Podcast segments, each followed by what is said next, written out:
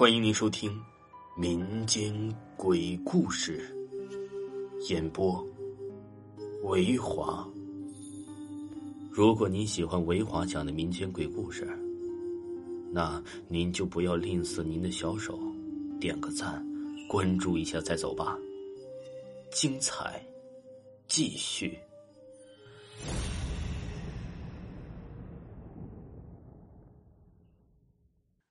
给大家讲一个呀，半夜时千万不要对着镜子梳头。学校图书馆的第四借阅室里已经没有别人了，就剩下了我自己。此时已经是晚上五点，正是晚餐的时候。可是啊，我却忘记了饥饿，因为我在角落里找到了一本尘封上积满灰尘的书，封面已经没有了。我刚开始要看看，从里面啊就掉下来一个小纸条。我把书放到一边，捡起小纸条读了起来。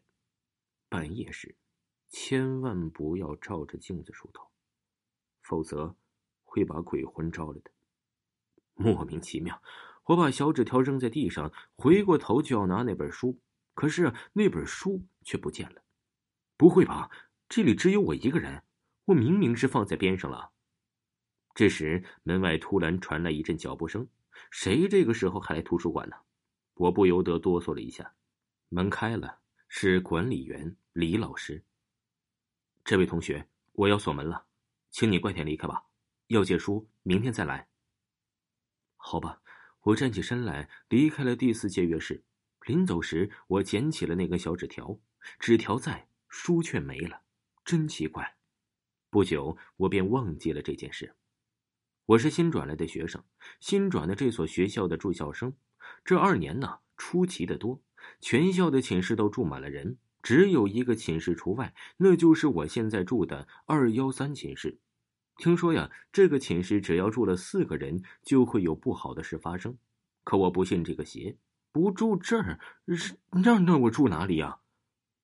忘记不了，刚才我住进来时啊，同楼的同学以那样的眼光看着我。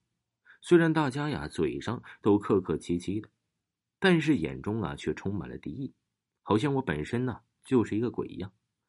后来呀，君告诉我，以前也有一个人住进来，叫西美，不过呀，他来这之后真给这带来了灾难。当然，这是一系列的事发生之后，他才告诉我的。君是寝室长，同寝的还有小晶和阿荣，她们都是很可爱的女孩子。我不信鬼，也从来都不去算命，因为我的头发很长，质量却一点也不好，像一堆稻草一样，所以朋友们都干脆叫我稻草了。来到这里之后，大家还这么叫我，或多或少，我这心里还是有点心理安慰的。一个月来呀，一直没有什么事发生，我觉得嘛，大家对我的敌意少了很多，哼，我还是很有人缘的嘛。可是今天。我却看到了这样一件怪事儿，我不信邪，所以我不放在心上。现在想起来，我要是能真重视一件事该多好啊！也许就不会发生接下来那么多的事儿了。上完晚自习，我回到了寝室。明天呢就要考现代文学作品选，晚上我只好开夜车看书了。君陪着我，他是这里最爱学习的。小青和阿荣早就睡了。等我看完，抬手看看表。已经是差五分十二点了，下了床我就向厕所走去。走廊很静，远远的就能听到从迎喜室里传来哗哗的水声。这么晚了，谁还在那儿做什么？经过迎喜室，我特地往里面看了一眼，一个女生穿着白色的睡衣，正在里面洗头，看样子洗的差不多了，正在用木梳梳理呢。水呀，一滴滴的从头发上流下来。把后背呀都弄湿了，大半夜的洗头也不怕干不了。转身我就进了隔壁的厕所，厕所里的水龙头坏了，我只能到迎洗室里洗手了。那女生还在，还在梳着她的头发。我走进去，和她隔着一个水龙头洗了洗手。她的头发呀，真挺长的，真黑。我就是羡慕这样的头发，只可惜我的头发和稻草一样。她的头发呀，就把半张脸都遮住了。我看不清他是谁，别班的同学见了面不打招呼也不好，更何况我还是新来的。我把目光啊，就不由得从他的头上转到了水龙头上面的镜子，想看看他是谁。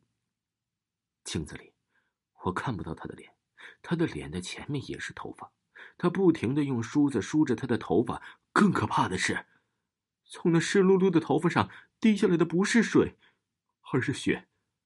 我呆住了，任由水龙头里的水在手上流着。我扭头又看看现实中的他，他他头发上掉下来的是水呀，不是血。天哪，这是怎么回事啊？听众朋友，请您继续收听。半夜时千万不要对着镜子梳头。